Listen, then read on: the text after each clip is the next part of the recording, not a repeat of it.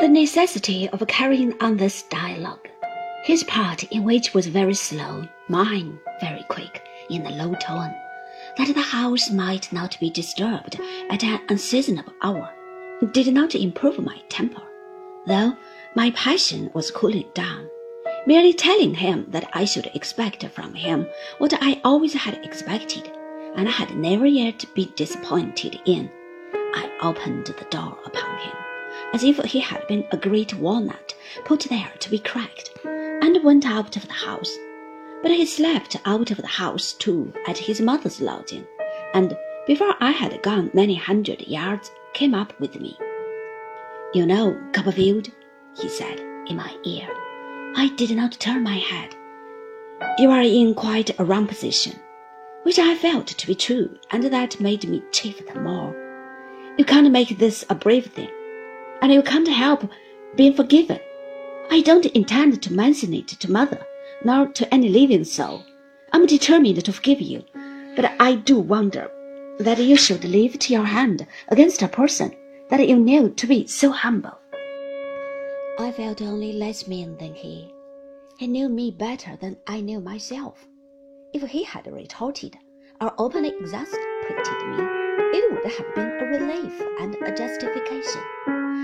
Had put me on a slow fire, on which I lay tormented half the night. In the morning, when I came out, the early church bell was ringing, and he was walking up and down with his mother.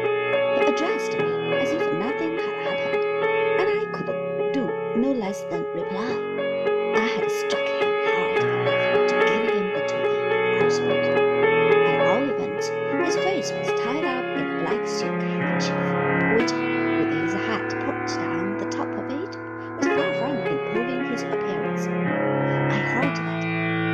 A dentist's in London on a Monday morning and had a tooth out. I hope it was a double one.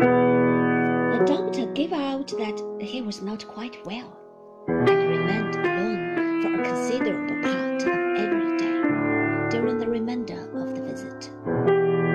Agnes and her father had been gone a week before we resumed our usual work. On the day preceding its resumption, the doctor gave me with his own hand a folded note, not sealed.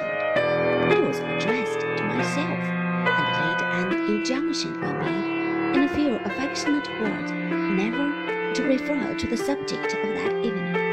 I had confided it to my aunt, but to no one else. It was not a subject I could discuss with Agnes, and Agnes certainly had not the least suspicion of what had. Neither, I felt convinced, had Mrs. Strong then.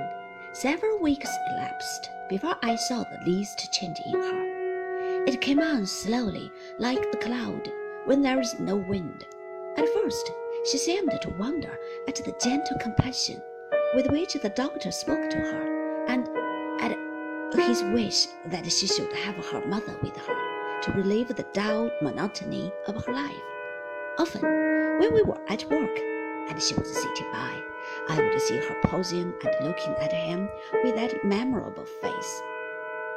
Afterwards, I sometimes observed her rise with her eyes full of tears and go out of the room. Gradually, an happy shadow fell upon her beauty and deepened every day. Mrs. Markleham was a regular inmate of the cottage then, but she talked and talked and saw nothing. As this change stole on Annie, once like sunshine in the doctor's house, the doctor became older in appearance and more grave. But the sweetness of his temper, the placid kindness of his manner, and his benevolent solicitude for her, if they were capable of any increase, were increased.